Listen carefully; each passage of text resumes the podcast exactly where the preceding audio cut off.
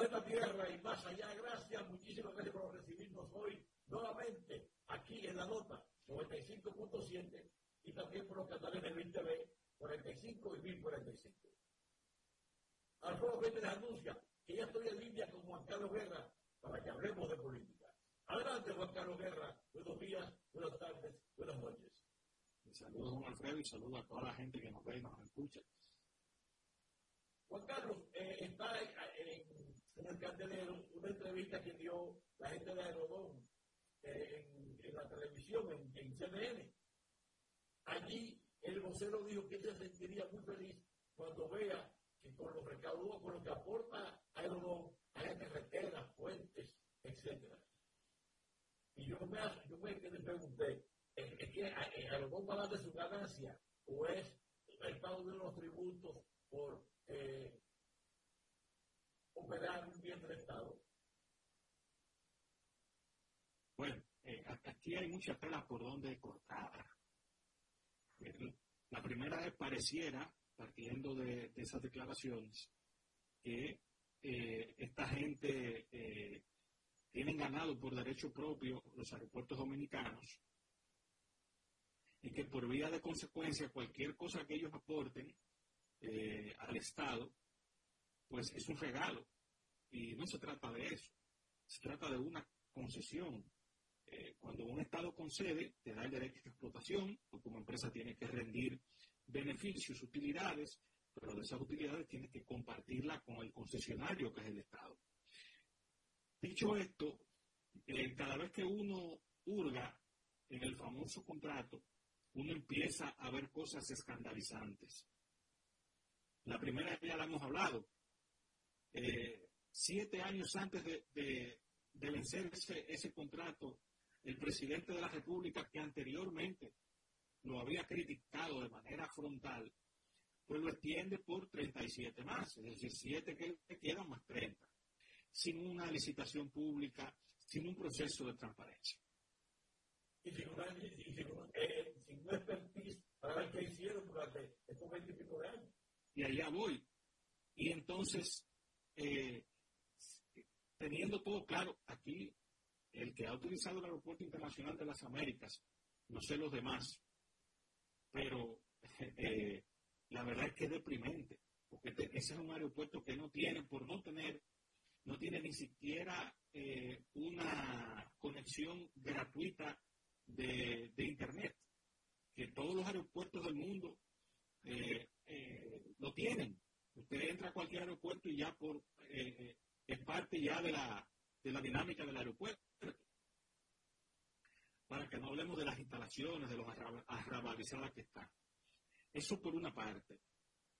Ahora, hay unos elementos aquí que yo entiendo que tenemos que enfocar en el responsable, porque yo pudiera decir, bueno, eh, vamos a atacar a la empresa, la empresa gana dinero, punto. A quien, le, a quien le corresponde exigir es al gobierno dominicano que representa al Estado, y en este caso a su máxima autoridad, que es el presidente Abinader. Y Abinader eh, hizo un contrato, por lo que hemos podido ver, a todas luces oneroso al Estado dominicano. ¿Por qué? Bueno, en primer lugar, fíjense que tan pronto se anuncia el tan pronto se anuncia la renovación del contrato, la empresa a la par pública que hará un ajuste, es decir, que va a aumentar el gasto por servicio, el cobro por servicio al usuario, lo cual quiere decir que el adelanto aquel que hablaba el presidente para su reelección, para su campaña reeleccionista, parece que se la van a sacar de los bolsillos a los usuarios del Aeropuerto Internacional de las Américas, pero sin ninguna contraprestación por, delante. Ahora, lo más grave de todo esto es de sombra que hay allí, porque ellos tienen una contribución escalonada de 10 y 20% de sus utilidades, pero con, una, con un asterisco, con una coma, siempre y cuando se cumplan las proyecciones de pasajeros que establece el Estado Dominicano.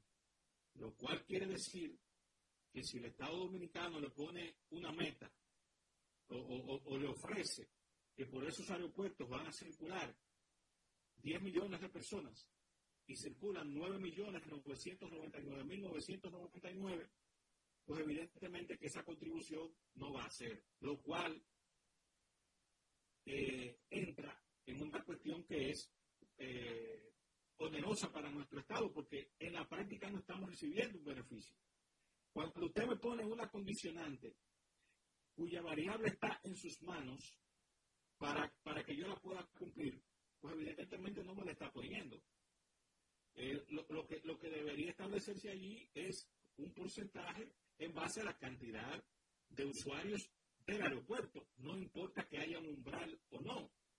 A partir de ahí, si usted quiere, puede eh, establecer escalas para el cobro del tributo, eh, pero usted no puede eh, circunscribirlo única y exclusivamente a que llegue a una cantidad, porque eso sería el peaje sombra que el presidente Abinader en una locución pública presentó como un acto de corrupción, hablando de la carretera del Nordeste, y que implicó el rompimiento del doctor Emanuel Esquera Guerrero con el gobierno porque él tenía sangre, eh, eso es, el mismo mecanismo que él está planteando ahora con este contrato.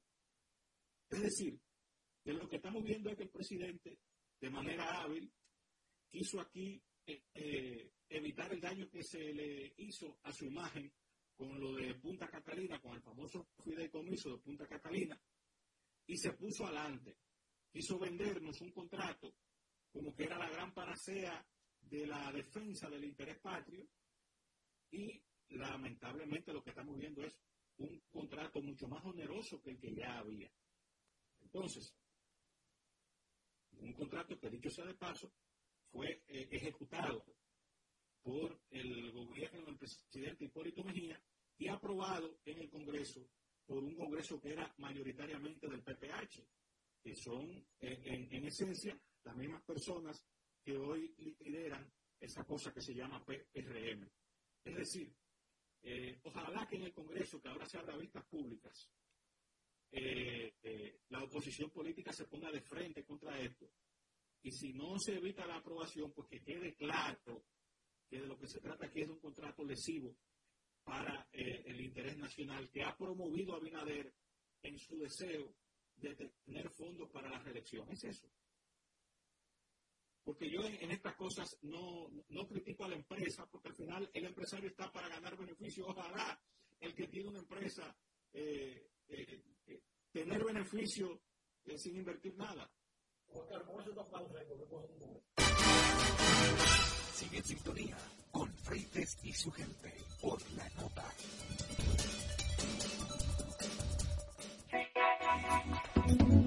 Te espera cada sábado con un contenido fresco y de interés para ti. Detalle con la nota de 12 del mediodía a 2 de la tarde. Este todos los sábados, escúchalo por la nota 95.7. Conoce de todo. Ya estamos de vuelta con Freites y su gente por la nota 95.7.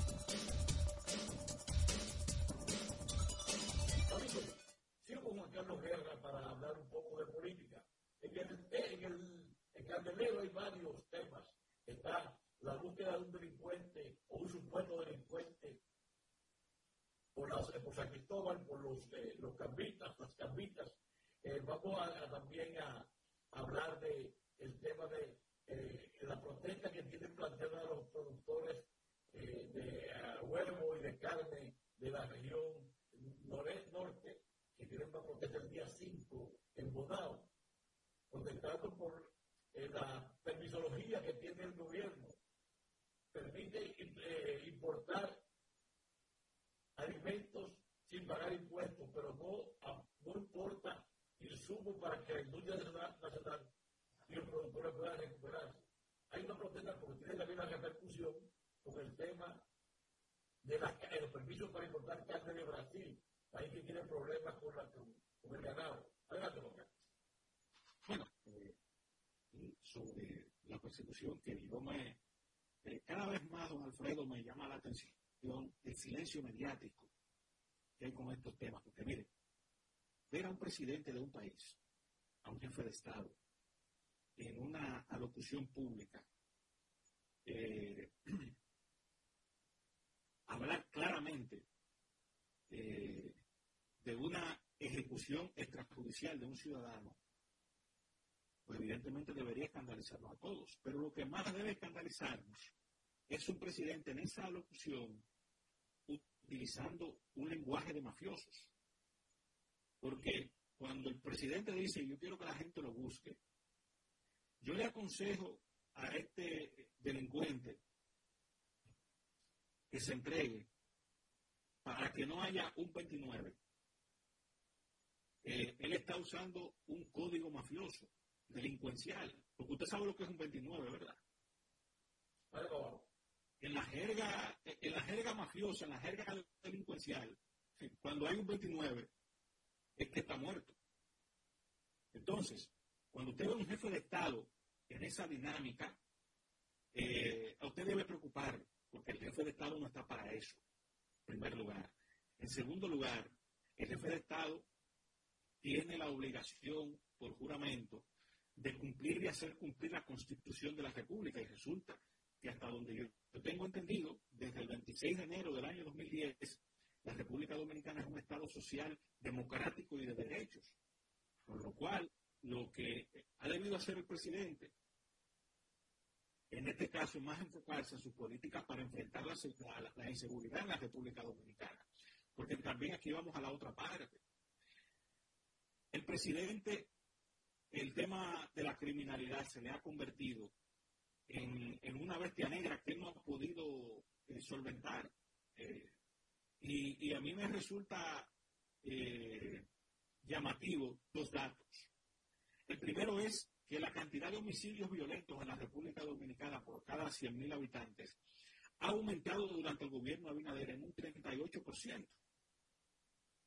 Y el otro dato es el consumo de droga en la República Dominicana se ha triplicado, según un informe de la Oficina de la ONU para la Droga y el Delito, que establece que en la República Dominicana en el año 2020 habían 389 mil adictos a la droga y que hoy día esa cantidad llega a un millón y que el consumo de droga en la República Dominicana se ha triplicado durante los últimos tres años, siendo el país de la región de Centroamérica y el Caribe donde más ha crecido el consumo de droga.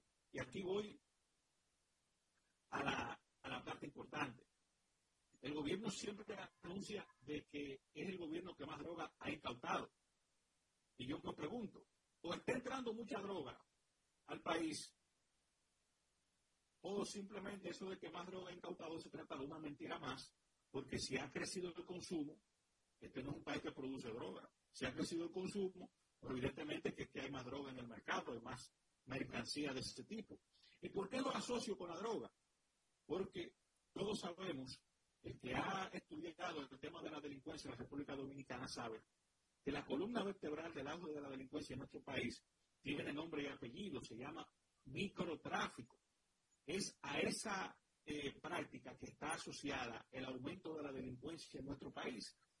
Y eh, el gobierno, eh, no sabemos con qué fines, lo que ha hecho es hacerle creer a la población que el problema de la delincuencia en el país se debe única y exclusivamente a que tenemos una policía deficiente, lo cual es o desconocer el fenómeno o simplemente querer, como todo lo que hace este gobierno, como todo lo que hace Abinader, distraer la atención sobre lo que no resulta en el problema en sí, para que nadie vea lo que hay detrás.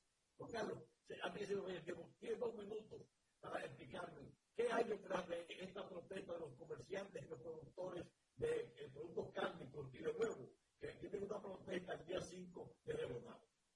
Bueno, esto está asociado, por un lado, eh, eh, con el cierre fronterizo eh, del presidente que ha eh, dinamitado la actividad económica, sobre todo en la región del Cibao del país. Y segundo, este es un gobierno con una vocación importadora irracional, en el sentido de que no lo está haciendo en función de las necesidades del mercado, sino para beneficiar grupos económicos y empresariales determinados. Porque fíjese un dato aquí importante, y aquí con esto cierro. La República Dominicana no se veía en necesidad de importar carne desde hace unos 10 años. De hecho, fíjese que incluso aquí en la República Dominicana ha empezado a prosperar una importante industria ganadera de carnes. De hecho, ya los supermercados venden cortes de carne hechos en la República Dominicana. Y esa era una industria importante que este gobierno parece que está, Abinader está eh, concentrado en desmontarla, como ha desmontado la del pollo también. Juan Carlos, muchas gracias, se nos acabó el tiempo. Gracias por tu participación y yo espero que esta manifestación de los productores eh, de, eh, en Bonado sea una, un llamado de atención al gobierno para ver si cambia esa política de sustituir, de eliminar el productor nacional. Así es. Hasta luego. Sigue en sintonía con Freites y su gente por la nota.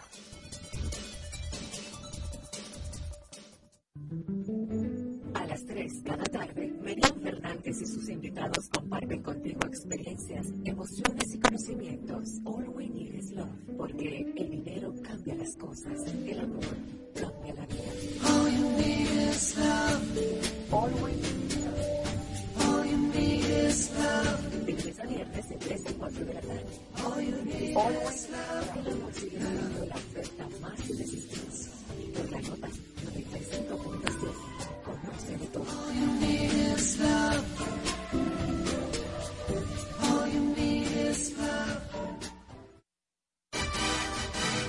Ya estamos de vuelta con Freites y su gente por la nota 95.7. Vamos a despegar la fórmula electrónica roja para recibir a Víctor Rosario con su consulta de negocio. Todos los días nos enfrentamos con el deseo de participación en los negocios y elevar la calidad de nuestro trabajo.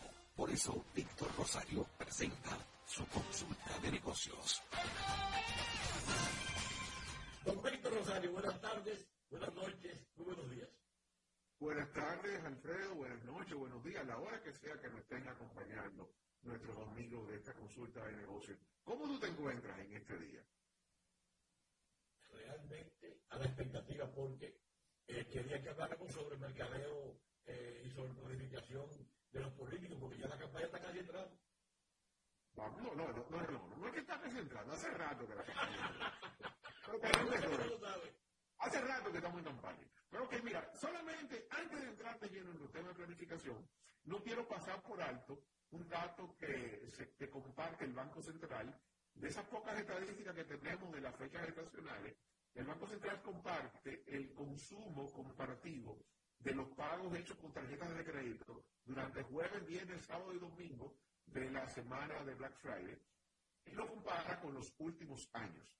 Eh, en el 2020 hubo un pago con tarjetas de crédito eh, a través de todo lo que es las transacciones con tarjeta, crédito y débito, de 7.796 millones de pesos. En el 21, 8.404. En el 22, sube a 9.488.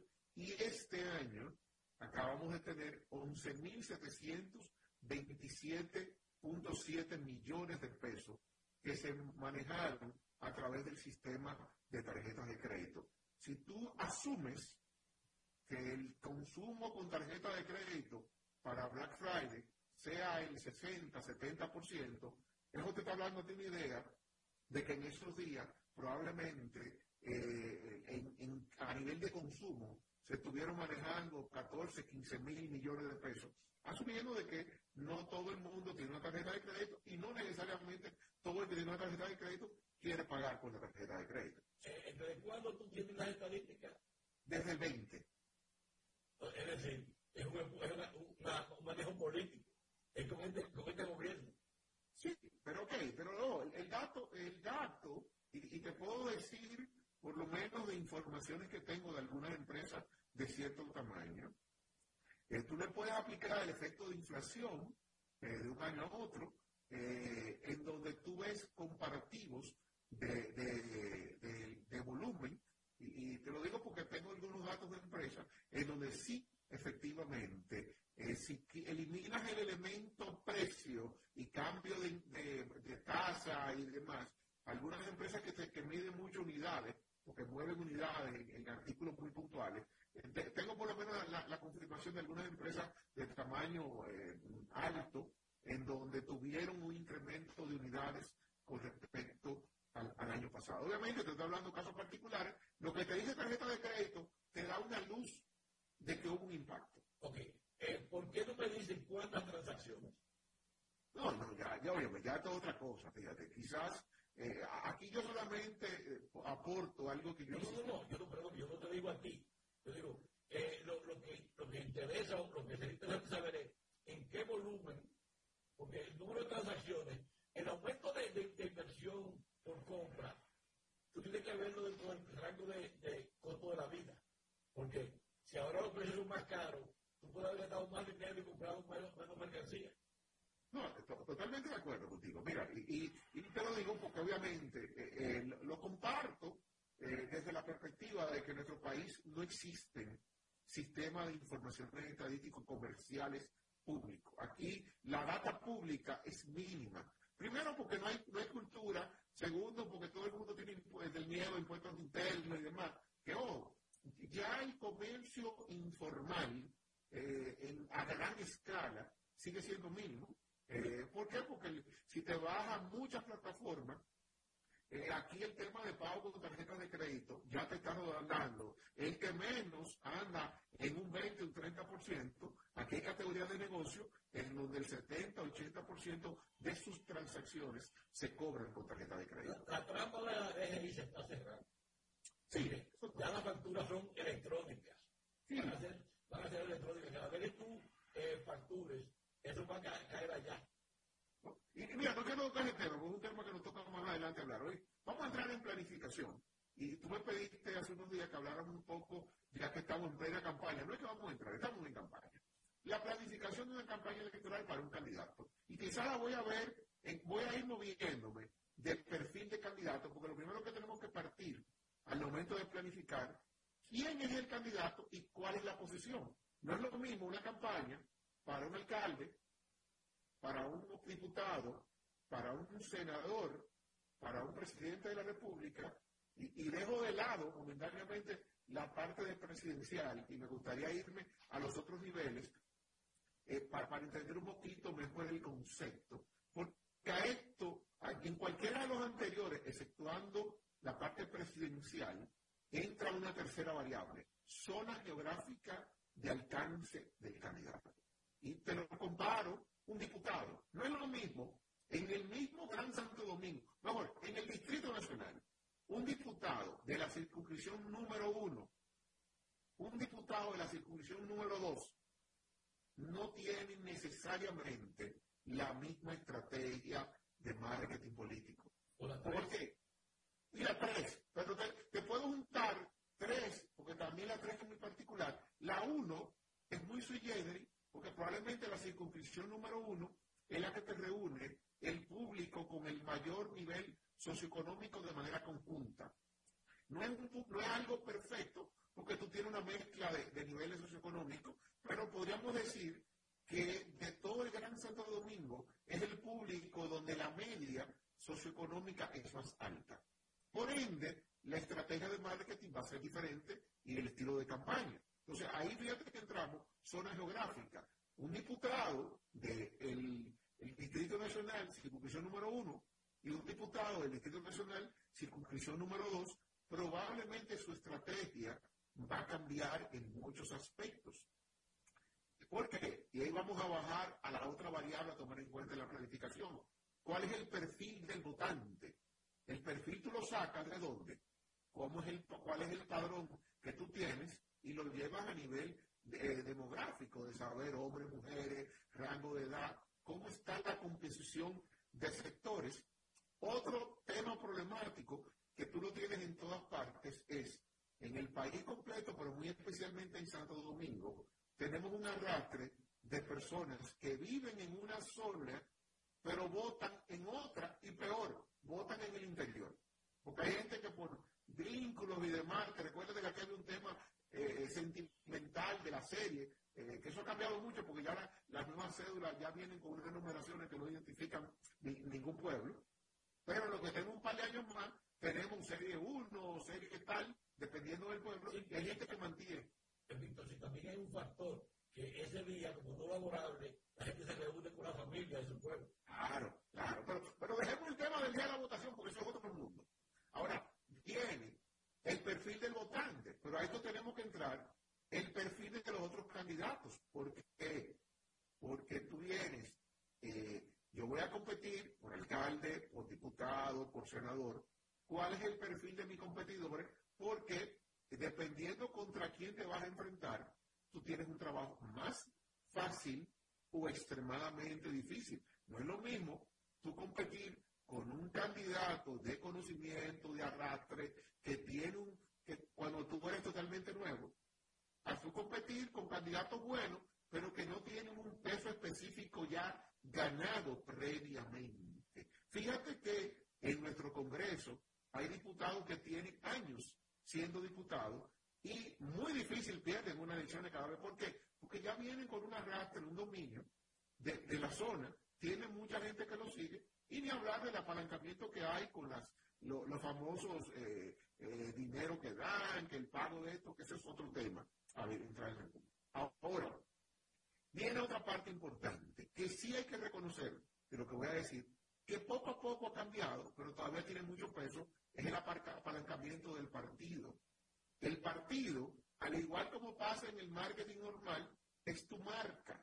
Yo tengo el producto, que es el candidato, pero la marca de ese candidato es el partido político. Entonces, ¿qué pasa? Todavía nosotros tenemos un peso de tradición de determinados partidos que con el tiempo se ha ido haciendo una recomposición, porque no es lo mismo los, la década de los 70 y 80, donde tú tenías eh, los partidos predominantes, era PRD, Partido Reformista, el PLD en un tercer lugar lejano. Si tú te vas a la historia reciente, esa, esa composición de estructura cambió y hasta de nombre, porque tenemos dos. De por sí, si tú ves las encuestas, los dos partidos que a nivel presidencial en las últimas encuestas que encabezan las encuestas presidenciales, son dos partidos que ninguno de los dos con ese nombre, con esa marca, llega así a 10 años. Eh, eh, PRM y Fuerza del Pueblo como marca, obviamente, como marca, porque es una, son marcas que vienen a surgir como una marca vieja.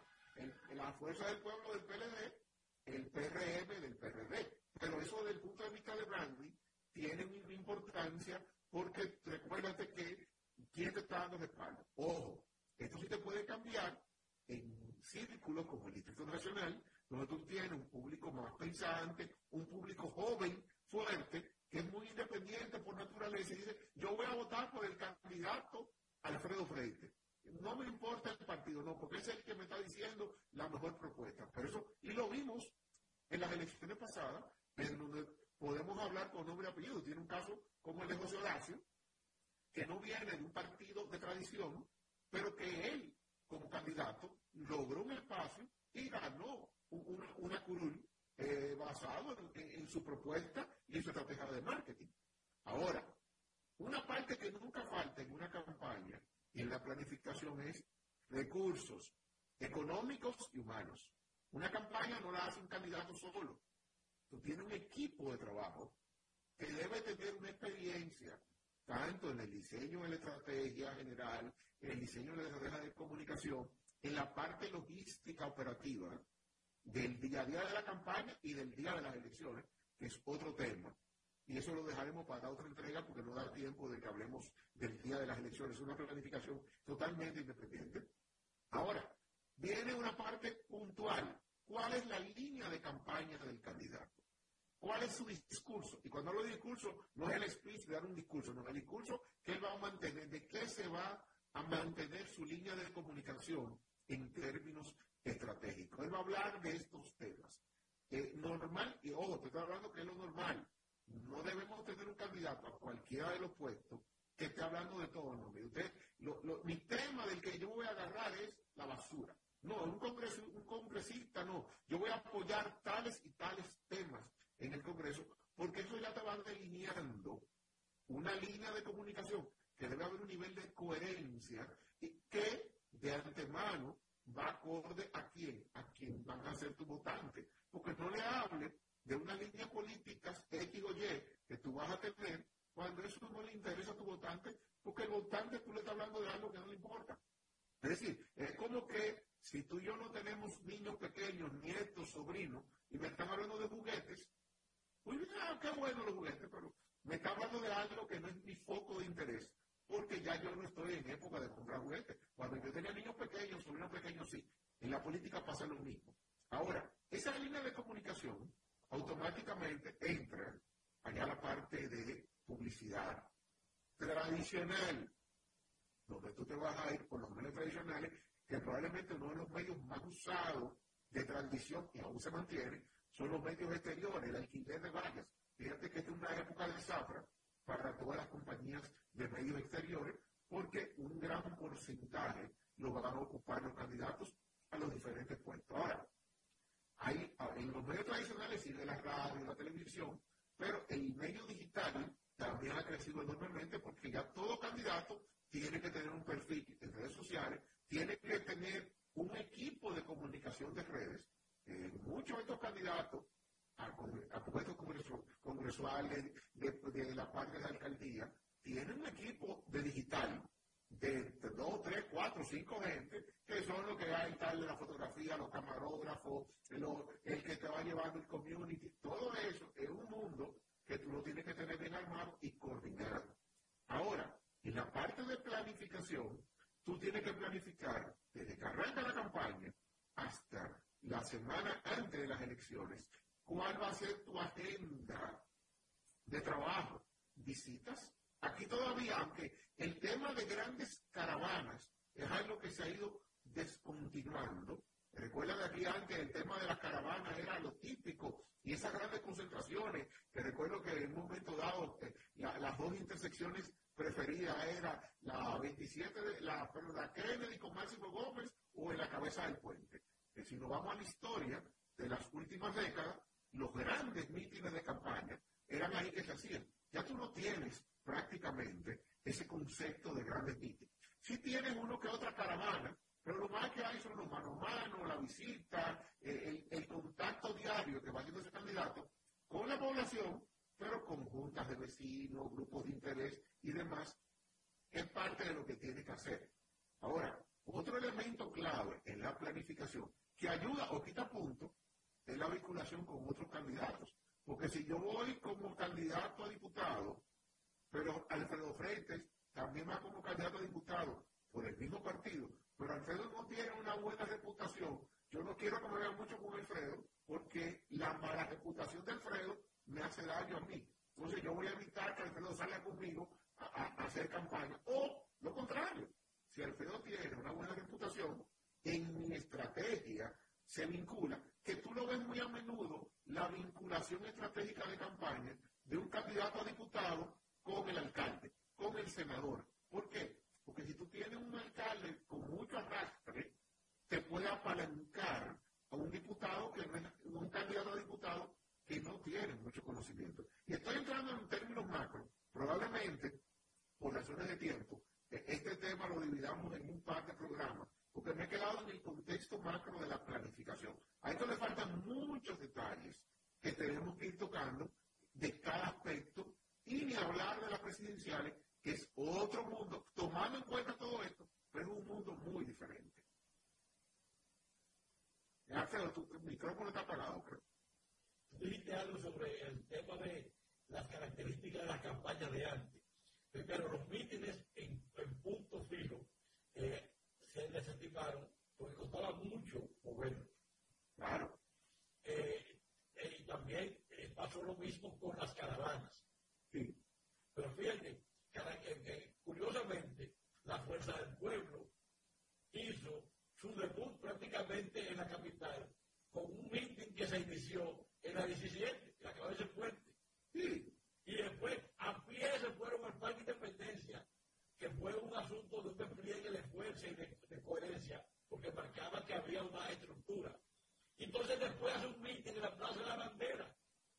O sea, cosa que estaban desestimadas retando a tener mucha gente para llevar. Entonces, es verdad, han cambiado las cosas, vamos a ver cómo se desarrolla esta campaña presidencial. Y en una próxima entrega vamos a irnos del nivel presidencial, porque todo lo anterior aplica, pero aquí aplican otras cosas más, porque ya estamos hablando de una cobertura nacional, en donde importa mucho el impacto del número de votantes por región en términos de la agenda de estrategia del marketing que va a tener el candidato. Pero eso lo haremos en la siguiente entrega de este tema. Alfredo, me despido por hoy y seguimos más adelante con otra consulta de negocio. Gracias, Víctor. Hasta luego. Sigue en sintonía con Freites y su gente por la nota.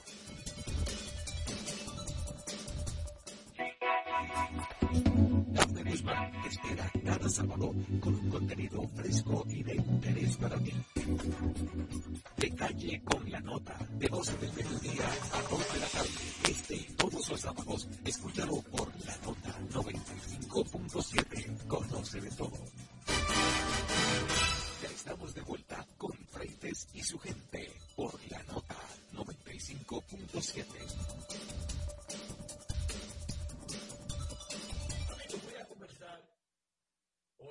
con Virgilio Maragón. El doctor Virgilio Maragón es un afamado consultor internacional, catedrático por demás, que ha estado publicando sobre el presidente electo de Argentina, señor Milei, y también me hizo un aporte hoy sobre el caso Van Inter, que fue en plantilla de media, eso, eso hablaremos después.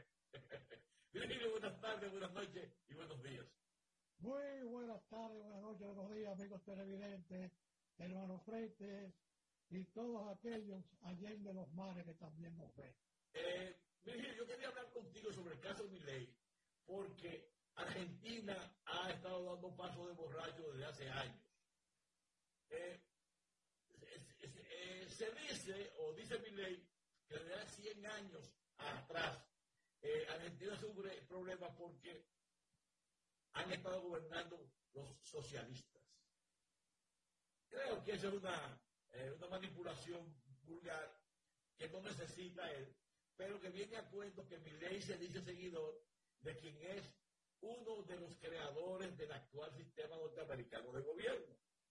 Porque parecería que mi ley economista va a implementar un cambio de gobierno económico, pero no es un cambio de gobierno político. Y ahí, ahí es donde entra Cachimba de San Juan porque lo tenemos en Norteamérica. Con el cambio de la Primera Guerra Mundial, hubo un desbalance en las estructuras de gobierno, en la correlación de fuerza, y la Segunda Guerra Mundial llevó a la sepultura al gran imperio británico, pero ahí emergió Norteamérica y vinieron los cambios en la, en, bueno, en que Norteamérica había financiado como un prestamista cualquiera eh, la guerra de Europa. Y entonces todos los países que ganaron le debían y de ahí vino un salto económico impresionante en Norteamérica, pero que ya había, había sido sustentado y prediseñado por la Escuela Económica de, de Austria. No, y, el, y, el, plan Marshall después... Sí, el plan Marshall fue en la forma. Sí, pero fue una deuda adicional. Sí, entonces, eh, Milley acoge en su santo seno a uno de los creadores de esa, eh, de esa reforma que estuvo en los cambios económicos eh, de, eh, no me recuerdo cómo se llama, donde comenzó a, a cambiar el panorama de, de dólar, de, de, oro a dólar. Pero nada, hablemos de, eh, de Milley y dejemos de lado eh, los orígenes porque lo que hay que, sí, se tiene que mirar en Argentina es las consecuencias. la desaparición del Estado es una quimera, eso es una tontería eh, expuesta, porque el Estado es la forma en que adoptan las estructuras económicas de un país y eh, de los poderes que gobiernan. Esa es la forma en que ellos manejan su gobierno. Pero no hablemos tampoco de eso, sino Virgilio, en el caos que tiene Argentina, tú puedes seguir suspendiendo el aporte económico a los pobres, por ejemplo. Fíjate, antes de contestar tu pregunta, porque tú has dado una introducción bastante amplia. Entonces, lo que yo te quiero decir una cosa. Mi ley es un producto eh, mercadiable, mediático, el cual fue muy bien manejado e impactó a la juventud con sus extravagancias, sus discursos, y eso, evidentemente, un individuo que, además de ser economista, también fue rockero, eh, imitador de Leonardo Fabio, iba a todos los programas de televisión, ya se conocía, o sea, es una persona que va realmente, eh, eh, yo te digo, con un propósito definido. Pero como dije en mi último artículo, una cosa es la campaña y otra cosa es la presidencia. Uno, es el novio y otro es el esposo. El que mucho abarca, poco aprieta. Entonces, él tiene un programa de... Él usa la palabra destruir, que es una palabra un poco fuerte. No solamente al Banco Central, sino a toda la estructura financiera que depende de las normativas prudenciales del manejo de la banca comercial. Ahora bien, él en este viaje que ha dado, se ha reunido con Lula, con los Clinton, en la Casa Blanca con muchos funcionarios, se va a ver con Biden hoy. O sea que él está haciendo un periplo ahora, como diciendo, mira, yo dije eso, pero yo no soy tan loco, espérate. Dije, no te dije Diego, dije Diego. Vamos a hablar, vamos a hablar en serio. Entonces yo creo que él, indiscutiblemente con Caputo y con el otro eh, personaje que va a dirigir el Banco Central, ya ellos saben muy bien que aquella estridencia de campaña eh, es algo prácticamente impracticable. O sea, un cambio que no es cambio. Bueno, eso se llama en buen castellano gato paradigma. Cambiar todo para que todo siga igual. Cosa que aquí en República Dominicana yo creo que hay un templo al dios gato pardo que está ahí en el Palacio Nacional hace más de 50 años. Pero bueno, mi ley va a tener que hilar muy fino porque la dolarización implica muchos pasos. Él, obviamente, hay unos que dicen que no habla de dolarización, otros dicen que habla de dolarización. Yo creo que él lo que va a hacer es una economía de moneda múltiple, de una canasta de moneda, y aprovechar los factores especulativos entre el valor de una y otra para ir aumentando las arcas y así a través de grandes descuentos de deuda ir pagando el hoyo financiero que tiene Argentina con los acreedores internacionales.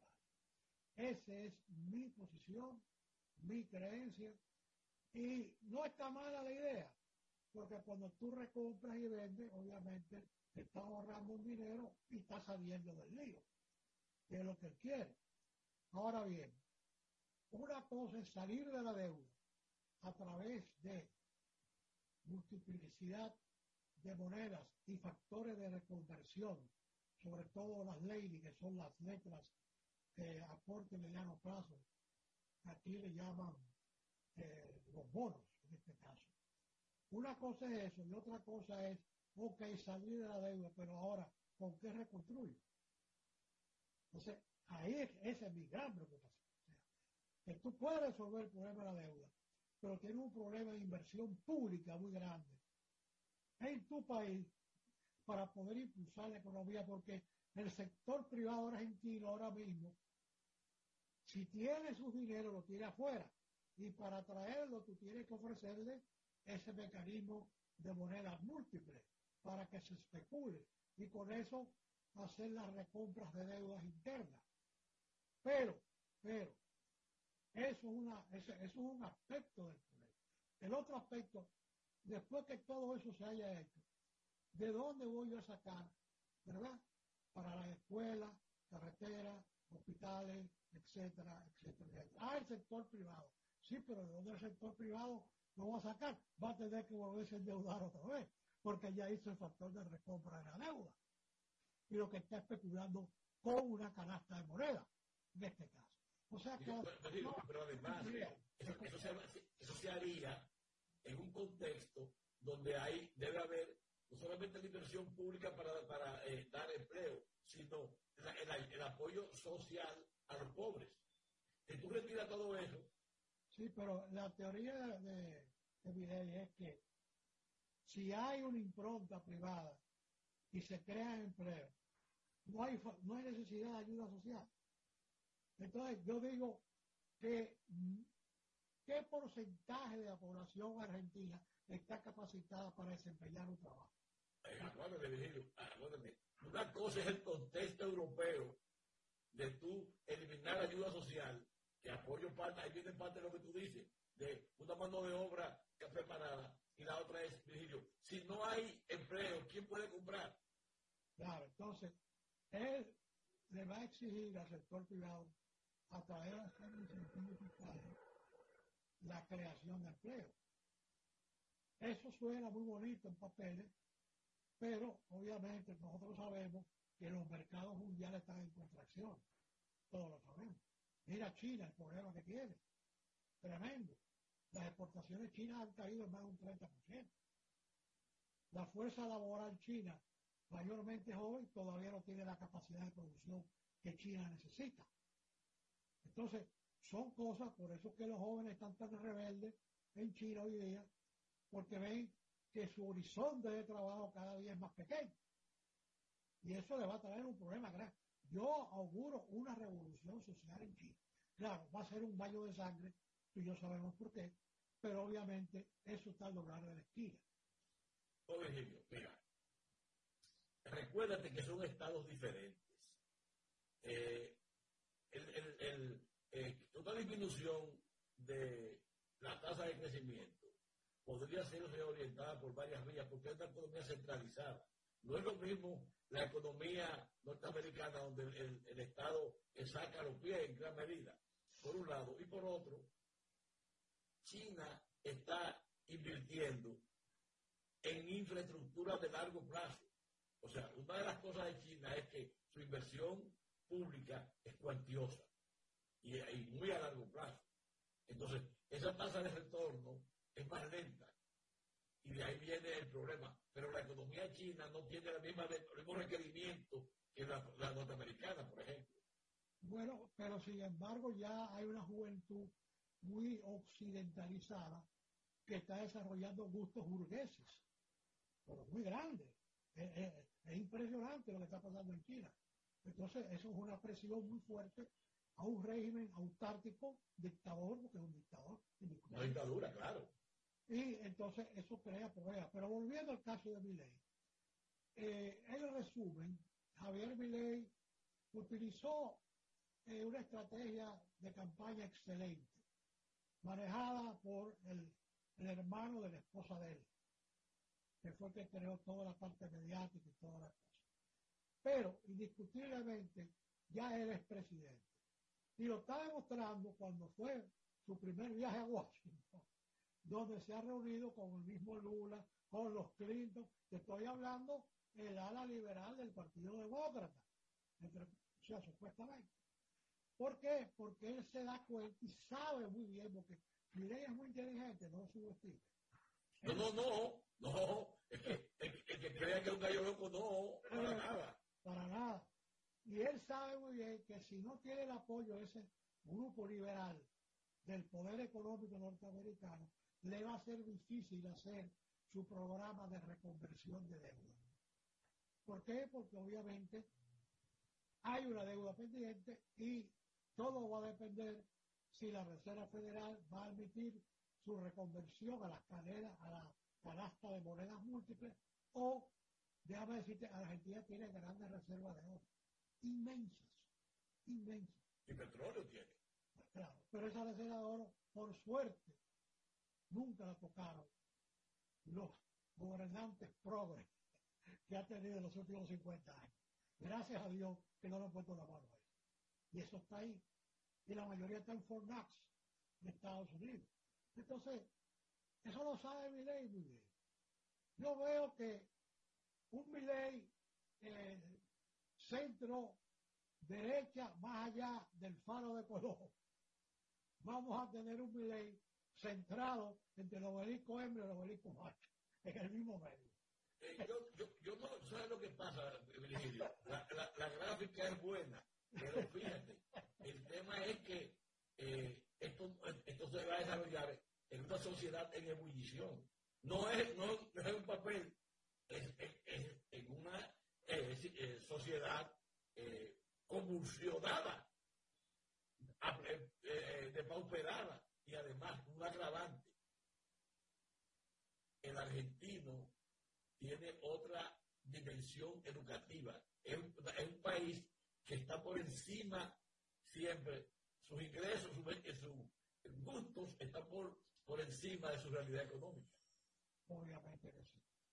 Argentina, me acuerdo que en la década del 60 era una potencia económica. Vamos a ver qué, qué depara eh, el destino a Argentina con un nuevo, eh, nuevo gobernante y que, que, los agarre protegidos. Sí, no quiero irme sin antes recomendarle este libro que está aquí. Déjalo parado, déjalo, déjalo quieto. Échalo más, más, hacia atrás, más hacia ti, más hacia ti. No, no, ahí, ahí, ok. Dime después el libro no se ve. El libro, se, él es Juan Manuel Prida Bustos. Se llama Lo que dijeron otros. Él coge cada letra del alfabeto, de la A la, hasta la Y, y coge las citas por orden alfabético famosas. Por ejemplo, él te dice, te dice ayuda. Por ejemplo, ¿verdad? Con A. El prestar ayuda con los recursos y las fuerzas que se tienen para un hombre más hermoso que las fatigas. Sófocles. Es un libro que enaltece el alma, porque es un, es un mensaje tan diferente. Además, es una enciclopedia. Y Gracias, yo, Virgilio. Mira, que el tiempo se nos, se nos fue. No, no, no me lo ponga ahí, que me, eso, eso daña la, la, la, la Déjalo, quítalo, por favor. Eso sale mal. Ya lo verás. Gracias, Virgilio, que se dañó el, el, el, el tema. Eh, te agradezco mucho tu participación, sobre todo para que el público sepa por dónde va Argentina ahora. Mira, no, el presidente lo ha felicitado a Milei todavía. Hasta luego, Virgilio. bueno, ahí. Señoras, señores, amigos del planeta Tierra y más allá, gracias. Muchísimas gracias por estar en sintonía con nosotros aquí en la nota 95.7 y también por los canales de VISTV. Al nuevo presidente todo el equipo le da las gracias por haber estado con nosotros durante esta semana y los invito a mantenerse ahí, quedarse para que nos encontremos en el próximo programa. Hasta luego. Escuchas la nota 95.7. Conoce de todo.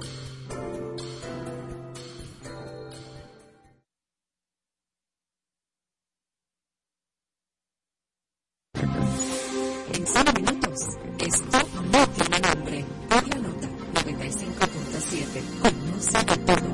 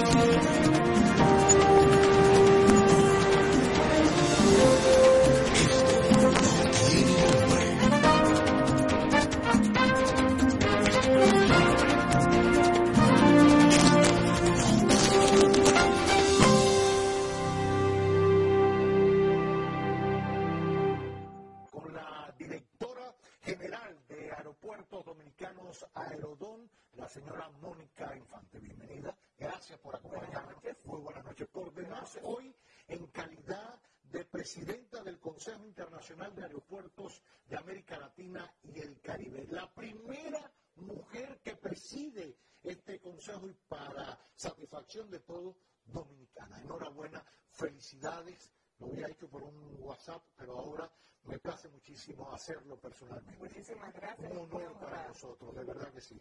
Y muy bien representados. Hablemos un poquito de Aerodón, de cómo va, estado en las noticias de los últimos días. Primero, gracias por recibirme y me encanta hablar de Aerodón, es la empresa donde he trabajado por casi 15 años, Madre mía. donde entré como directora legal y me convertí en directora general a los dos, a los dos años de haber entrado. Aerodón es una empresa dominicana, de capital dominicano, o, registrada en República Dominicana. Originalmente sus socios fueron dominicanos, después pasó a ser eh, a, a capital de un fondo de inversión privada de Boston que se llamaba Advent en el 2008. Los socios originales vendieron a Advent y Advent vende a Vinci Airports en el 2016, que opera aeropuertos a nivel global, eh, está en 13 países, tiene más de 70 aeropuertos y que actualmente es el mayor operador de aeropuertos a nivel global de capital privado. ¿Cuándo y por qué se decide darlo a, a manos privadas? Bueno, el Estado Dominicano en ese momento, en alrededor del, del 98, 99, decidió que esta infraestructura era tan importante y tan, digamos, eh, columna vertebral del, sector turismo que tenía que administrarse de una manera quizás más eh, estratégica, aumentar su capacidad y prepararse para recibir turistas. En ese momento se hace una licitación pública internacional y gana un consorcio de empresas, algunas dominicanas y algunas extranjeras, que se llama Aeropuertos Dominicanos del siglo XXI. Eso fue en el año 99 y el aeropuerto es recibido, o, o, los aeropuertos, uno habla del aeropuerto porque las Américas siempre es el aeropuerto principal, pero se reciben cuatro aeropuertos en el año 2000 y recibe unas obligaciones precisas de inversión. Esas obligaciones precisas de inversión eh, tenían un monto de alrededor de 390 millones de dólares e incluyeron, aparte de renovaciones en las Américas y en Puerto Plata, en su momento con nuevas negociaciones que se hicieron con el Estado, la construcción de un nuevo aeropuerto, que es el aeropuerto que llamamos eh, el CATEI, claro. el, el, el, aeropuerto de Samaná, y eh, terminar el aeropuerto de la Isabel, el aeropuerto eh, Dr. Joaquín Balaguer. Entonces, esos dos aeropuertos se añaden y, y, esa plataforma de aeropuertos se convierte en seis aeropuertos que son administrados desde esa época hasta la fecha. Es importante mencionar porque a veces se, se dice que Aerodón no ha cumplido con sus inversiones. Aerodón ha cumplido con todas las inversiones que se comprometió en ese contrato y no solamente lo dice Aerodón, el Estado Dominicano en numerosas ocasiones reconoció, recibió y descargó a Aerodón por las inversiones realizadas, incluso más arriba de lo que fue el compromiso original de inversión. Y ya en el 2015 el Estado Dominicano reconoció que Aerodón había invertido 450 millones de dólares en la mejora, modernización y expansión de los aeropuertos. Cuando tú concesionas un aeropuerto, tú concesionas el saber hacer, las mejores prácticas de gestión y de operación. Y desde el origen hubo operadores internacionales. Originalmente era Vancouver Airport Services, después era Latin American Airport Holdings, y por último, ya desde 2016 tenemos a Vinci Airports, operadores internacionales. Originalmente era Vancouver Airport Services, después era Latin American Airport Holdings, y por último, ya desde 2016 Services, después era Latin American Airport Holdings, y por último, ya desde, y por último, ya desde